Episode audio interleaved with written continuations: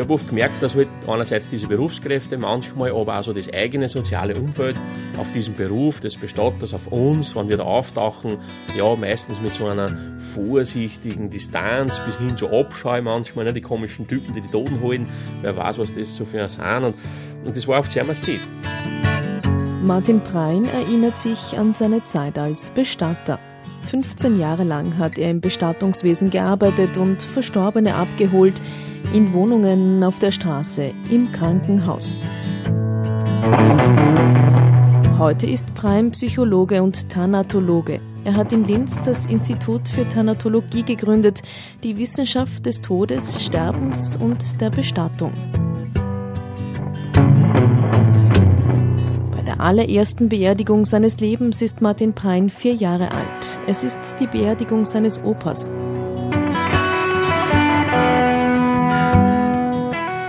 Opa war bis 79 war der Opa noch da, ja, und der ist dann gestorben. Den kann ich mich nur einmal schemenhaft erinnern, wie er da sitzt auf der, auf der Couch und er war da sehr schlecht schon beieinander. Also sehr schlecht, er hat, er hat Zucker gehabt und hat offene Beine gehabt, an die kann ich mich nur erinnern.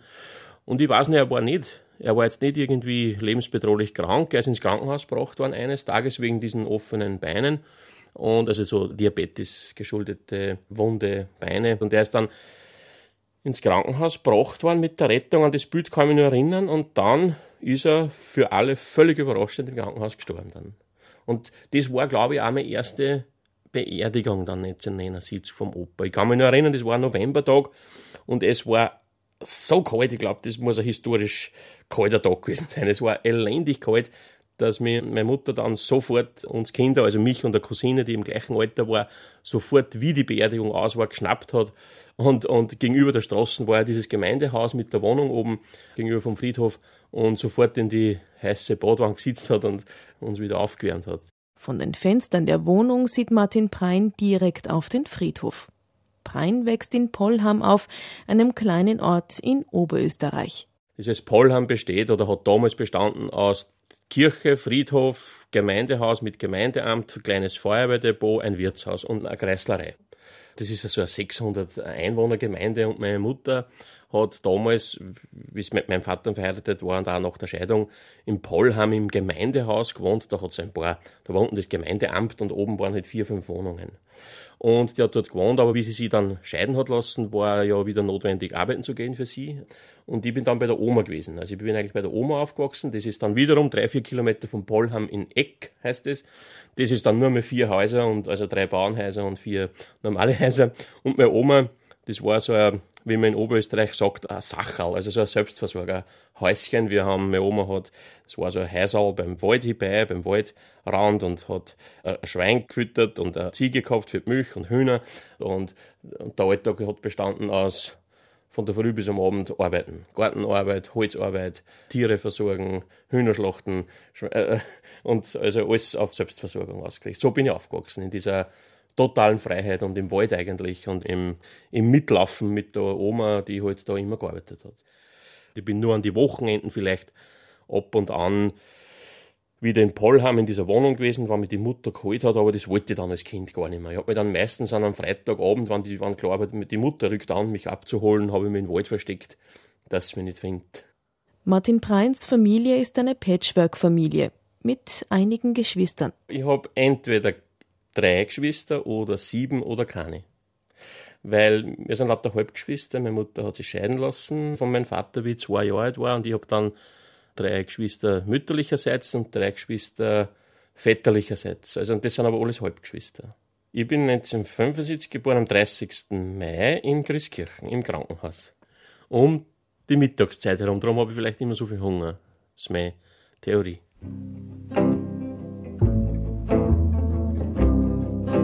Im Ort der Oma ist die Leichenhalle damals in den 70er Jahren so desolat, dass die Toten meist zu Hause aufgebahrt wurden. So kommt es, dass Martin Prein seinen ersten toten Menschen mit drei Jahren sieht.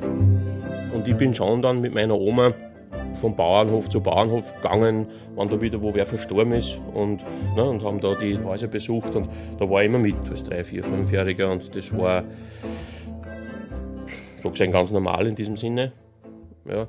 Das waren einfach Nachbarn, Bekannte, wo man sozusagen dazu Ehrbezeugung zum Kondolieren und, und dem Toten die Ehre zu erweisen, wie man es sonst auch macht, wenn der in der Leichenhalle aufgebaut wäre, äh, gemacht. Ja.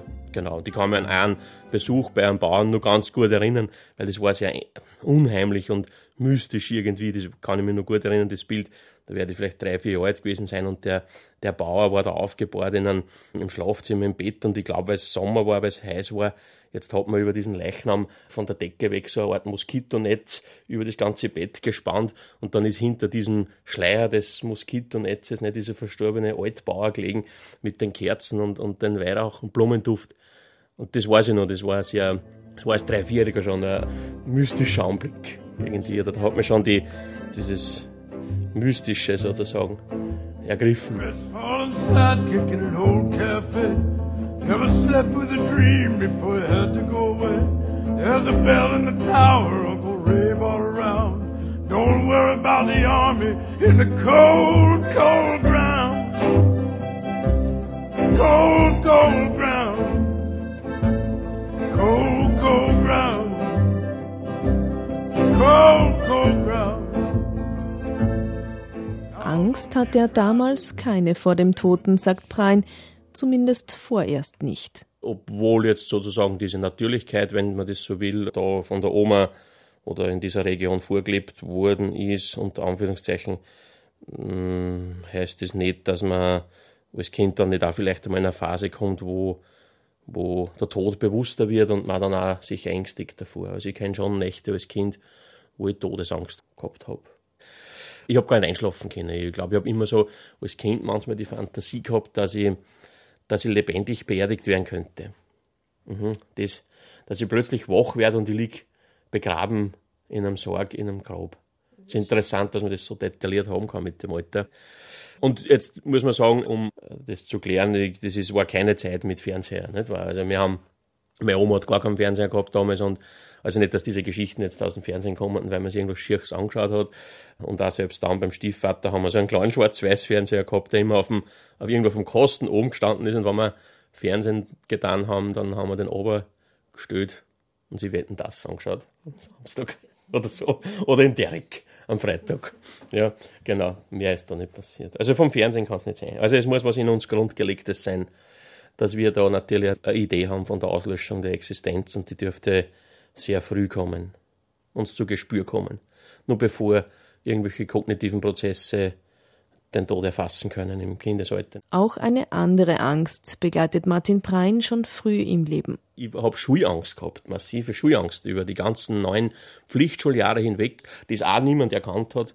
Und war dann natürlich heilfroh, wie ich aus der Schule draußen war. Und aufgrund dieser Schulangst habe ich es trotzdem geschafft, dass ich ohne zu lernen die ganze Schule schon auf, so mit Dreier, Vierer halt, ja, also eigentlich Hochleistung. Also ich habe nie irgendwie gelernt und, äh, und war dann aus der Schule draußen und ähm, habe dann Rauchfangkehrer gelernt, nach der Schule sofort mit 15, 16. Interessanterweise wollte ich als Kind schon immer auch Rauchfangkehrer werden. Das war auch sowas, das, ich kann mich erinnern, als drei, vier, fünfjähriger bei der Oma habe ich manchmal Rauchfangkehrer auch gespielt, weil, oder Briefträger, weil äh, ich das so faszinierend gefunden habe, wann zu meiner Oma der Rauchfangkehrer gekommen ist. Ja, der ist einmal im Monat gekommen damals oder irgendwie so. Und wann der gekommen ist, der ist natürlich auch immer leiblich bestens versorgt worden von meiner Oma. Und derweil der im Dachboden war und da herumgekehrt hat, dass man hinter den Kaminmauern bis zum Ofen in die Küche gut kehrt hat, wenn der da runterkehrt und dann hat es vielleicht auch ein bisschen beim Rauchruhe äh, an der Wand herausgestaubt. Und derweil der da gearbeitet hat, hat meine Oma schon äh, Zeitungsblätter auf den Sessel gelegt, dass er sich da hinsetzen kann, weil das, das nicht schmutzig wird. Und hat schon äh, ein bisschen eine Jause hergerichtet und vielleicht ein Bier oder keine Ahnung. Und der ist dann immer da gesessen kurz und hat ein bisschen was gegessen. Und das hat mich fasziniert. Und auch der Geruch vom Ruhr, ich weiß, ich bin dann öfter wenn er da in der Küche gesessen ist, dann hat er im Vorraum draußen seine, seine, seine Bürste stehen lassen, mit der er den Kamin kehrt. Und da bin ich oft hin und habe oft über diese Bürste mit dem Finger gewischt und habe dann gerochen, weil mir dieser, dieser Rußgeruch dermaßen gefallen hat irgendwie. Und dann waren schon natürlich andere Dinge, auch äh, später dann als Jugendlicher, so die klassischen Handwerksberufe. Äh, ich weiß ich, es hat sicher mal Zeiten gegeben, Wochen, wo ich Mechaniker werden wollte oder Installateur, oder, aber es hat sich dann eh schnell gesagt, dass das Handwerkliche nicht so meins ist. Also das darf nicht exakt sein, es darf nichts auf den Millimeter gehen. Das war nichts geworden. Geworden ist Martin Pein dann doch einiges. Er macht eine Rauchfangkehrerlehre, kündigt danach und wird Lagerarbeiter und Staplerfahrer in der Baustoffbranche, macht dazwischen den Zivildienst beim Roten Kreuz als Sanitäter. Ich war vom 17. Lebensjahr weg bis 2003, also 15 Jahre in etwa, ehrenamtlich beim Roten Kreuz als Sanitäter. Und dann habe ich nach diesem Baustoffhandel in Grieskirchen bei einer Firma gearbeitet, die machen so Heizkessel und Öltanks und solche Dinge und habe dort im Akkord gearbeitet, habe dort Blech zugeschnitten, auf der sogenannten Schlagschere heißt es. Und das habe ich auch nicht ausgehalten, da in dem Betrieb drinnen stehen und nach der Pausenglocke zu leben, sozusagen um dreiviertel neun äh, summt es, dann hat man Jausenpause, um neun summt es wieder, dann ist die Jausenpause vorbei und so, das ist unerträglich für mich gewesen. Und dann war klar, ich brauche Freiheit und ich wollte eigentlich auch als Kind oder Jugendlicher auch immer irgendwie LKW fahren. Das war so eine faszinierende Geschichte. Und dann habe ich in dieser Zeit, wo ich da als Akkordarbeiter im Blech zugeschnitten habe, habe ich dann einen LKW-Führerschein gemacht, bin dann LKW gefahren, habe dann gesehen, das LKW-Fahren, ja, auch recht und habe dann einen Busführerschein gemacht, bin dann Bus gefahren. Prein fährt Linienbus, Schulbus, Reisebus. Doch auch das erfüllt ihn auf Dauer nicht.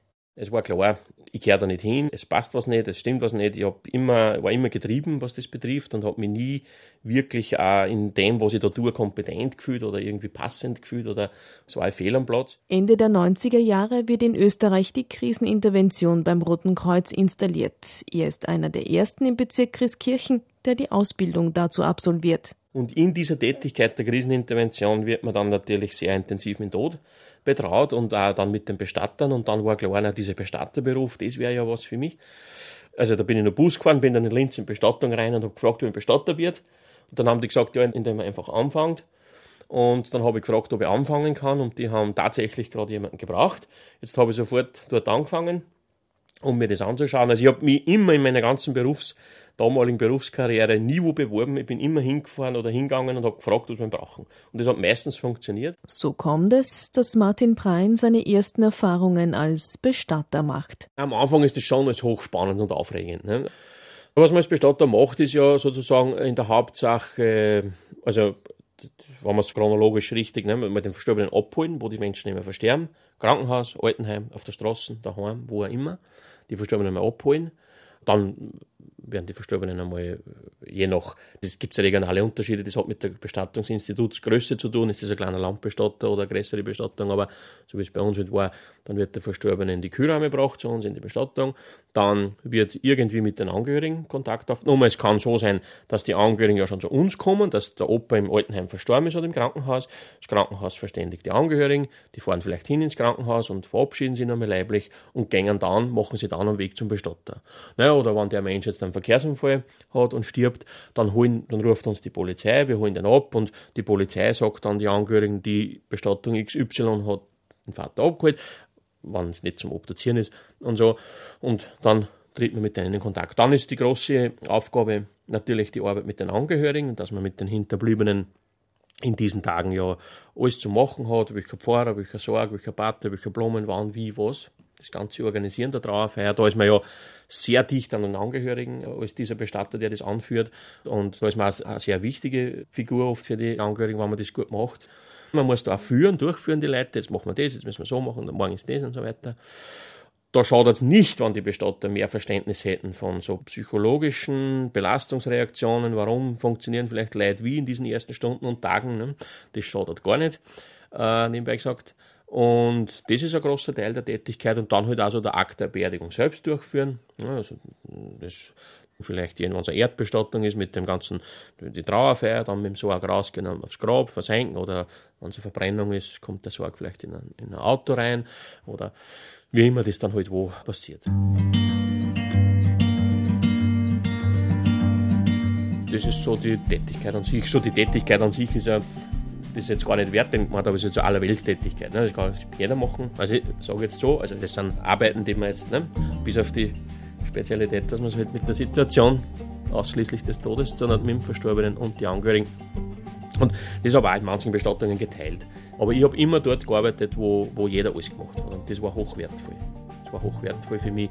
Es war schon sehr wertvoll für mich, um, um zwei Uhr in der Nacht den verstorbenen Sohn äh, von den Zuggleisen abholen, weil er das Leben genommen hat und dann auch der sein zu können, der dann am nächsten Tag mit den Angehörigen das macht.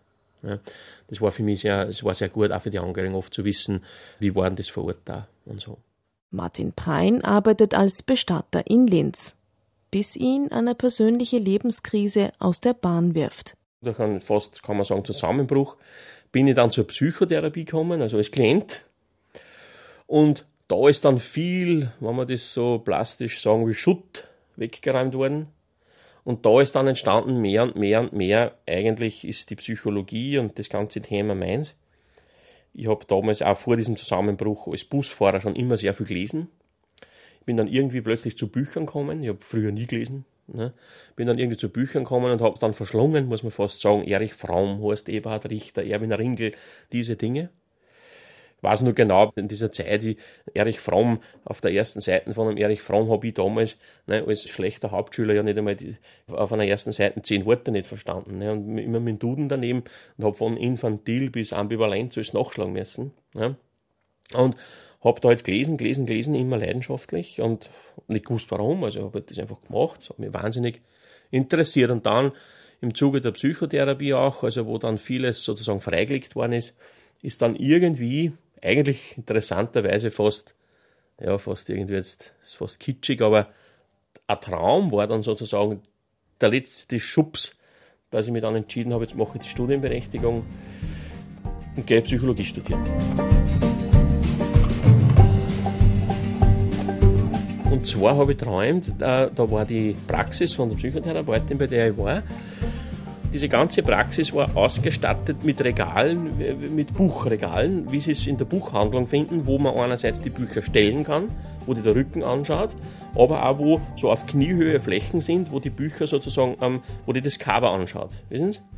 So, ne? Und das war voll mit diesen Regalen und die waren alle leer. Die waren alle leer. Nur ist auf einem Regal ein Buch gelegen am Rücken, mich anschauend, auf Kniehöhe und da ist drauf gestanden Wissenschaft, Fantasie und Illusion. Und ich hab das träumt und ich werd wach und ich war dann relativ äh, schlafgrantig, wie man so sagt, und bin dann, hab mich dann hergerichtet und bin dann in die Stadt reingefahren zum Psychotherapeutin und hab diesen Traum eigentlich nicht mehr äh, präsent gehabt. Und sitz bei ihr und wir reden halt über Dinge und irgendwie kommt dann der Traum und sage, ja, und vorhin habe ich ganz was Blödes träumt und ganz so, war so deutlich und und, und naja, und was heißt das für Sie? hat es mir dann gefragt, die Therapeutin, dieser Titel Wissenschaft, Fantasie und Illusion, der war eh aufgelegt. Äh, naja, dass das halt für mich schon eine Fantasie wäre, auch so Dinge zu wissen, wie die, die Bücher, die ich da lese, oder das zu studieren oder das irgendwie zu sein, vielleicht einmal. Aber es ist natürlich Illusion. Wie soll ich das machen? Also das ist doch, ja, äh, und vor allem Studienberechtigung und, und wenn man mit, mit, und ich bin ja völlig, heute würde man sagen, es ist ein schiercher Begriff, aber ich bin eigentlich bildungsfern aufgewachsen. Meine älteren Schwestern, die 68 geboren und 70 geboren, die haben nicht einmal einen Beruf gelernt. Die haben nicht einmal eine Lehrausbildung, weil so die Haltung war von meiner Eltern, glaube ich auch, naja, wenn sie nicht wollen und das eh wurscht und heiraten eh einmal und haben eh einmal Kinder und machen eh einmal ein Haushalt und putzen gehen oder so können, kann man eh immer. Ne? Und bei mir war aber klar, beim der Sohn der Bub, ein Bub muss wenigstens einen Beruf lernen, eine Lehre machen, genau. Und also dass ich dann studieren kann, wenn man da so weit weg ist, vor allem, dann stellt man sich ja da Wahnsinniges vor. Man glaubt ja auf so einer Uni oder um Gottes Willen, was da äh, passiert. Und wenn man dann dort ist, sieht man ja, die kochen alle mit Wasser. 2003 schließt Martin Prein seine Studienberechtigungsprüfung ab und inskribiert in Klagenfurt Psychologie. Ich habe schon das Glück gehabt, einerseits, alles, was mir der ganze Weg, der passiert ist bis jetzt, wäre ohne Menschen ja nie gegangen. Nicht? Das ist nicht meine Leistung auch, ich habe es dann, aber ohne Mitmenschen überhaupt keine Chance. Und es war halt auch so, dass ich natürlich schon dieses Studieren durch meine Tätigkeit beim Roten Kreuz, beim Roten Kreuz, also das Rote Kreuz oder solche Rettungsdienste sind die beste Schule überhaupt. Und wie es beim Roten Kreuz ist, wie es da in Christkirchen war, beim Roten Kreuz ist jeder der Tischler, der Maurer, der Spengler, der Rechtsanwalt, der angehende Arzt, alle. Und jetzt habe ich dort sehr gute, liebe Freunde gehabt, die ich heute auch noch habe, die, die Freundschaften, die heute auch noch bestehen. Und die, das waren Leute, die studiert haben. Und jetzt war natürlich da schon auf einmal ein, ein Weg in diese Welt äh, da, also ein Blick zumindest. Und ich habe dann dieses Bedürfnis, eventuell studieren zu gehen, auch mit, mit einem besten Freund von mir und mit, mit seiner Freundin besprochen. Und die waren, ja, natürlich, mach und geh. Und ja, die haben mich dann natürlich schon gut bei der Hand genommen, auch dann und mich da unterstützt massiv. Ja. Das Studium finanziert sich Brein, indem er in Klagenfurt in einem Bestattungsinstitut arbeitet. Brein möchte gerne Psychotherapeut werden, so sein eigentliches Ziel. Das war irgendwie klar, dass ich das tue. Das war bis 2007, 2008 nein, 2009 noch klar. 2010 war das, glaube ich, noch so klar. Und dann ist es irgendwie ganz anders gekommen. Es war ja auch klar in dem Rahmen die Bestatterei, ja, die höre ich dann einmal auf und das war's dann. Und ich hätte mir nie gedacht, dass ich da irgendwas Spezielleres noch weiter tue in, in der Welt. Aber es ist dann passiert, dass natürlich ich schon natürlich auch unsere Bestattertätigkeit und alles, was wir da tun, ein bisschen reflektiert habe, anders reflektiert habe. Martin Brein bemerkt eines. Die Abscheu gegen ihn als Bestatter ist mitunter groß auch bei Berufskräften. Also es hat sich geäußert oft sogar dahingehend, dass in manchen Altenheimen, bitte, die Betonung liegt in manchen Altenheimen, uns die Pflegekräfte, wenn wir gekommen sind, zur Begrüßung die Hand nicht gegeben haben. Also im Sinn von, na sicher nicht, was ihr es angreift den ganzen Tag. Diese Erfahrung lässt Martin Prein nicht mehr los. Was macht der tote Körper mit uns Lebenden? Auch mit jenen, die in ihren Berufen womöglich tagtäglich mit Toten konfrontiert sind?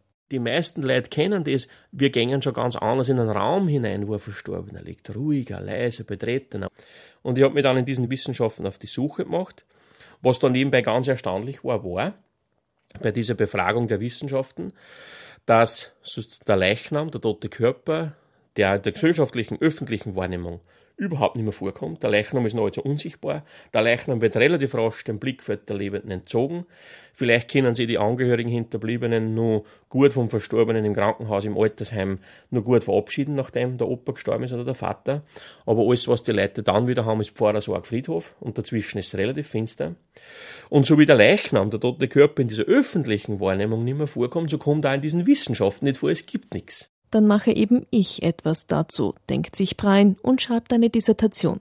Es ist eine Arbeit inklusive Feldforschung. Martin Brein spricht mit Bestattern, besucht Obduktionsassistenten. Die assistieren den Pathologen und die machen meistens auch die grobe Arbeit für den Pathologen. Der Pathologe sagt, er braucht Leber und Hirn und die entnehmen das.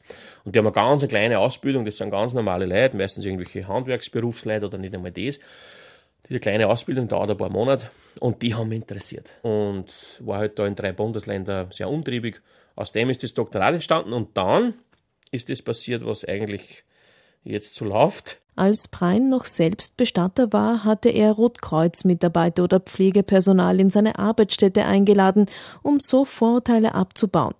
Eines Tages kommt eine Anfrage vom Roten Kreuz, ob er nicht mit den Sanitätern mehr machen könne. Ein Tagesseminar zum Beispiel? Prein willigt nach einigem Zögern ein. Und das hat bei dir so gesessen, das hat bei denen so eingeschlagen, dass ich mir dann traut habe und habe mir das auf dem Flyer aufgeschrieben, habe das genannt an der Seite der Toten und habe das der Welt angeboten. Also den Pflegekräften, den Einsatzkräften, Altenheimen, Krankenhäusern und, und so weiter. Und die Geschichte hat dann so einen Zug gekriegt, dass ich mich dann traut habe, selbstständig machen, bin dann von Kärnten nach Oberösterreich zurück 2013, lebe wieder in Linz Heute macht Martin Prein fast täglich Seminare in ganz Österreich, für Profis genauso wie für Laien. Und so ist die Idee des Letzte-Hilfe-Kurses entstanden. Das habe ich nicht ich erfunden.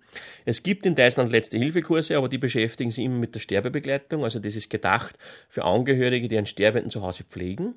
Aber mein Letzte-Hilfe-Kurs mit diesem Inhalt der ist ja einer, der, den jeder braucht. Ne? Also, ob ich meine Oma im Sterben begleiten muss, weiß ich nicht, aber sterben wird's. Ob ich meinen Vater im Sterben begleiten muss, das weiß ich nicht, aber sterben wird er. Und so ist die Idee des Letzte-Hilfe-Kurses entstanden und mittlerweile mache ich Letzte-Hilfe-Kurse in Unternehmen. Erste, das erste Unternehmen, das einen Letzte-Hilfe-Kurs gebucht hat, war eine Anwaltskanzlei. 2019 ist im Styria Verlag das Buch zum Kurs erschienen, Letzter Hilfekurs, so der Titel. Im vergangenen Jahr außerdem das Buch Dr. Prein und der Tod. In seinen Kursen geht es ihm weniger um vorgefertigte Handlungsanleitungen, sondern um eine Haltung, vor allem unseren Mitmenschen gegenüber. Weil wie der erste Hilfekurs will der letzte Hilfekurs auch abzielen auf das Solidaritätsprinzip. Wenn Sie jetzt den letzten Hilfekurs besucht haben und über das Leichentabu und über die Bedeutung des Begreifens des Todes gehört haben, dann können Sie für Ihre beste Freundin, wo jetzt der Vater gerade sein Leben genommen hat gestern, für Sie mit Rat und Tat auch in diesem Punkt zur Seite stehen, ein sogenanntes Hilfs-Ich sein und sagen, du weißt eh, du kannst den Papa nochmal anschauen, morgen, übermorgen, vor dem Begräbnis nochmal und ich helfe dir da, ich fahre da mit, ich rufe da an und so weiter. Wissen Sie, dass wir so zur Selbstermächtigung kommen. Das ist das eine. Und was der letzte Hilfekurs auch ganz stark natürlich, sozusagen der zweite Teil beschäftigt sich dann äh, ganz klar mit der Herausforderung, vor der wir stehen, wenn wir trauernden Mitmenschen begegnen in dieser ersten Zeit. Und trauernde Mitmenschen begegnen uns ja überall. Die Nachbarin, die beste Freundin, die Arbeitskollegin, wo das Kind gestorben ist und die kommt nach ein paar Wochen wieder zurück. Was sagen, was tun, wie umgehen. In Linz hat Martin Prein das Institut für Thanatologie gegründet, der Wissenschaft des Todes, Sterbens und der Bestattung. Wie leben wir mit dem Tod? Dieser Frage geht Prein seit Oktober auch in einem eigenen Podcast nach. Titel und aus. Der Tod ist sein Beruf. Und dennoch, wenn seine eigenen Angehörigen sterben, hilft ihm das wenig, sagt Prein wenn jetzt ein geliebter Mensch von mir stirbt, dann zieht es mir genauso die Schuhe aus.